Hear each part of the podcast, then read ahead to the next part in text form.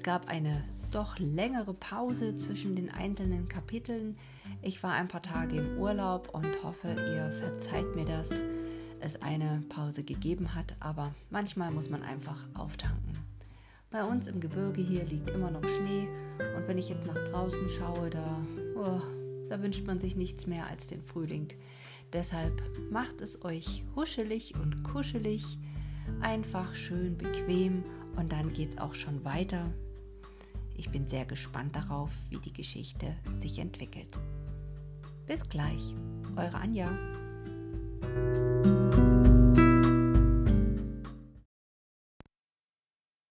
Fortsetzung Teil 2 Der heimkehrende Maler Sehen Sie, sagte der andere, damit ist es gerade so wie mit dem Pfarrhaus da drüben. Wenn ich da jetzt hineinginge, würde eine Stimme sagen, Franz, du bist in deinem Vaterhause. Aber dann würden die unbekannten Möbel und die Bilder an den Wänden und die fremden Menschen mich fremd anschauen und mir zurufen Nein, Franz, dies war einmal dein Vaterhaus. Jetzt bist du hier ein Fremder und kannst dich in den alten Räumen nicht mehr zu Hause fühlen.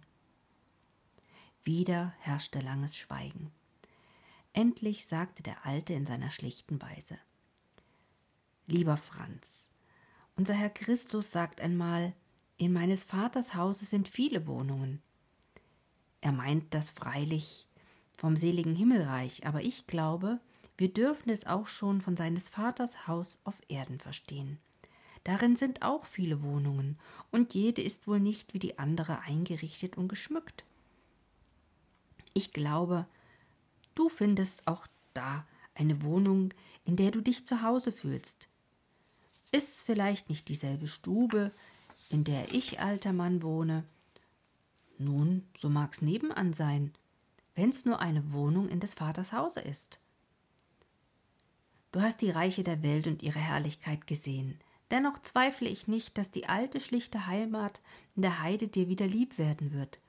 Das ist schließlich der beste Dienst, den die Fremde einem leistet, dass sie uns die Heimat lieb macht und ich glaube sicher, auch in die andere Heimat, von der wir jetzt sprechen, wirst du dich schon wieder zurückfinden. Du hast dich in der Fremde immer fremd gefühlt. Ich habe zwar nicht alles verstanden, was du da von Kämpfen und Weltanschauungen gesagt hast, aber das habe ich deinen Worten wohl angemerkt. Beide schwiegen. In dieser Stille rief die Turmuhr die erste Stunde des neuen Tages. Franzheim erschrak und sprang vom Sofa auf. Ach, ich stehle Ihnen hier die Nachtruhe und Sie müssen um sieben Uhr Schule halten. Lass man gut sein, beruhigte der Alte. In meinem Alter braucht man nicht mehr so viel Schlaf. Aber willst du nicht, du dich, über Nacht hier herlegen? Das Fremdenzimmer steht bereit. Nein, wehrte der andere ab, das geht nicht. Ich bin in vier Höfen bei Nacht und Nebel ausgerückt. Was sollte Mutter Dreier von mir denken, wenn sie morgen das Nest leer und den Vogel ausgeflogen fände? Den alten Lehrer freute es, dass ein junger Freund dies mit einer gewissen Munterkeit sagte. Inzwischen hatte dieser Hut und Rock genommen. Gute Nacht, Herr Bartels. Gott befohlen, Franz. Und hinaus war er. Als die Haustür sich hinter ihm geschlossen hatte, blieb er auf der Straße am Gartenzaun stehen.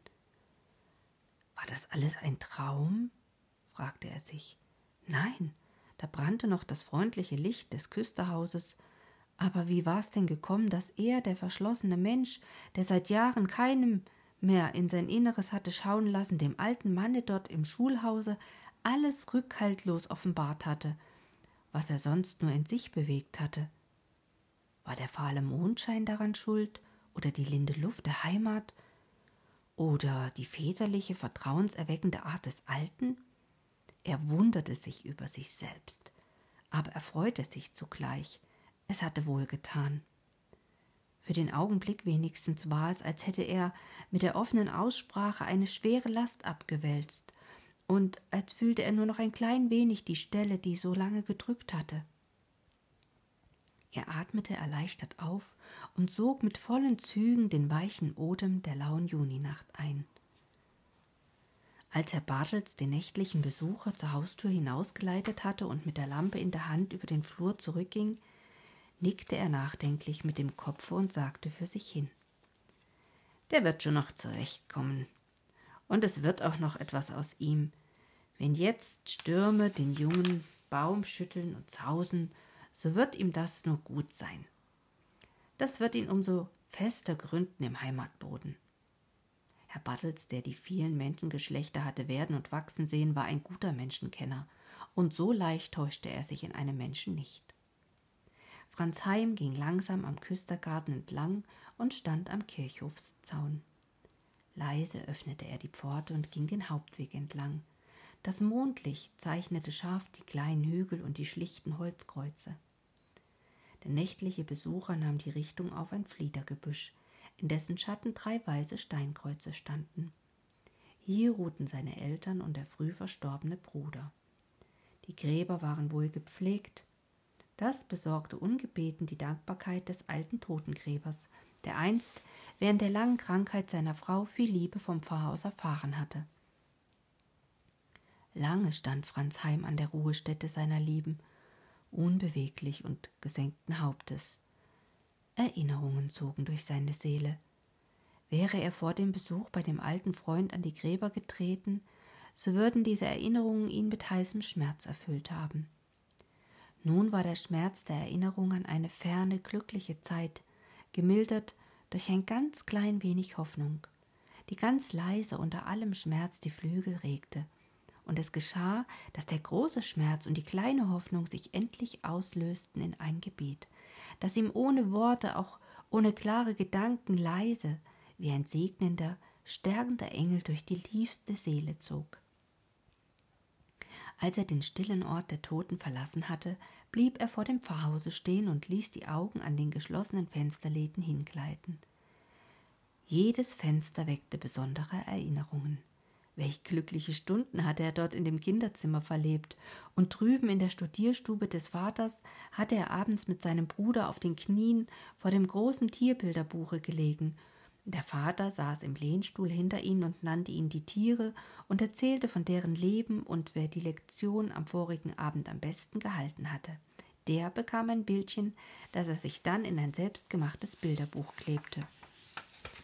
Und dort die beste Stube, die Kinder hatten sie nur selten betreten dürfen, und doch knüpften sich an sie die schönsten Erinnerungen. Wenn die sehnlichst erwartete, stille, heilige Nacht gekommen war, dann war die Tür aufgesprungen, und es hatte geschellt, und des Christbaums Lichter hatten sich in seligen Kinderaugen gespiegelt. Die Gartentür war angelehnt. Sollte er hineingehen? Der Garten gehörte ja jetzt einem anderen, aber so viel Recht hatte Pastors Franz wohl noch, dass er einmal still durch sein früher unbestrittenes Reich schleichen dürfte. Er trat leise ein. Im Blumengarten war mancherlei verändert, nur das alte Rosenbeet war noch erhalten und stand eben in voller Blütenpracht. Heim fühlte die Versuchung, eine Rose zu brechen, aber er zog die schon ausgestreckte Hand zurück und ging langsam weiter. Im Obstgarten war alles beim Alten geblieben. Der hochbejahrte Prinzapfelbaum mit der tiefen Höhlung, in der jedes Jahr ein Meißenpärchen nistete, lehnte sich noch immer quer über den Weg und kam dabei dem wackeren Bergamottenbirnbaum ins Gehege, der sich stolz zum Himmel reckte und seine reiche Last trug, wie immer. Und die ehrwürdige Linde streckte noch immer die dicke Wurzel über den Hauptweg, so dass er fast darüber fiel, wie ihm das im dritten Lebensjahr passiert war. Das war fast seine älteste Jugenderinnerung, wie er da heulend mit blutender Nase zur Mutter gelaufen war.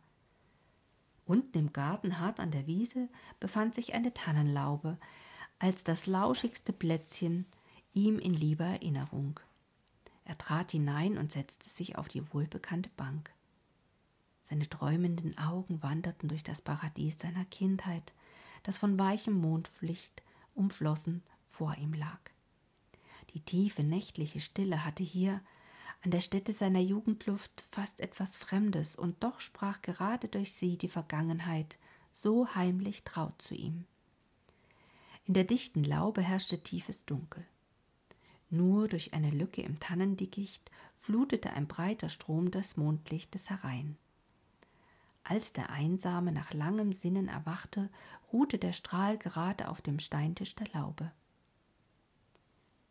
Da beleuchtete er einen Gartenhut, der einem jungen Mädchen gehören musste. Also jetzt herrschte hier im Garten ein Pfarrerstöchterlein. Vor wenigen Stunden hatte es wohl an seiner Stelle gesessen und mit hellen, frohen Augen in all die blühende Herrlichkeit geschaut. Im Osten begann das blasse Morgenlicht mit dem bleichen Mondlicht zu ringen. Der Rassehahn des Pfarrhofes kündigte den neuen Morgen und die Hähne der Nachbarschaft geben ihm Antwort. Da schwang Franz Heim sich rasch über den Zaun und ging über die frisch gemähte Wiese. Schnell war er an der Brücke und eilte mit lang ausgreifenden Schritten auf Vierhöfen zu. Die Turmuhr, die eben zwei schlug, hatte einen so ganz anderen Klang als vor drei Stunden. Es war ihm, als riefe sie zu einem neuen Tag und zu einem neuen Leben. Er erreichte des Narshof sein Quartier, noch ehe es dort lebendig wurde, und tat nach der langen Wanderung einen langen, gesunden Schlaf.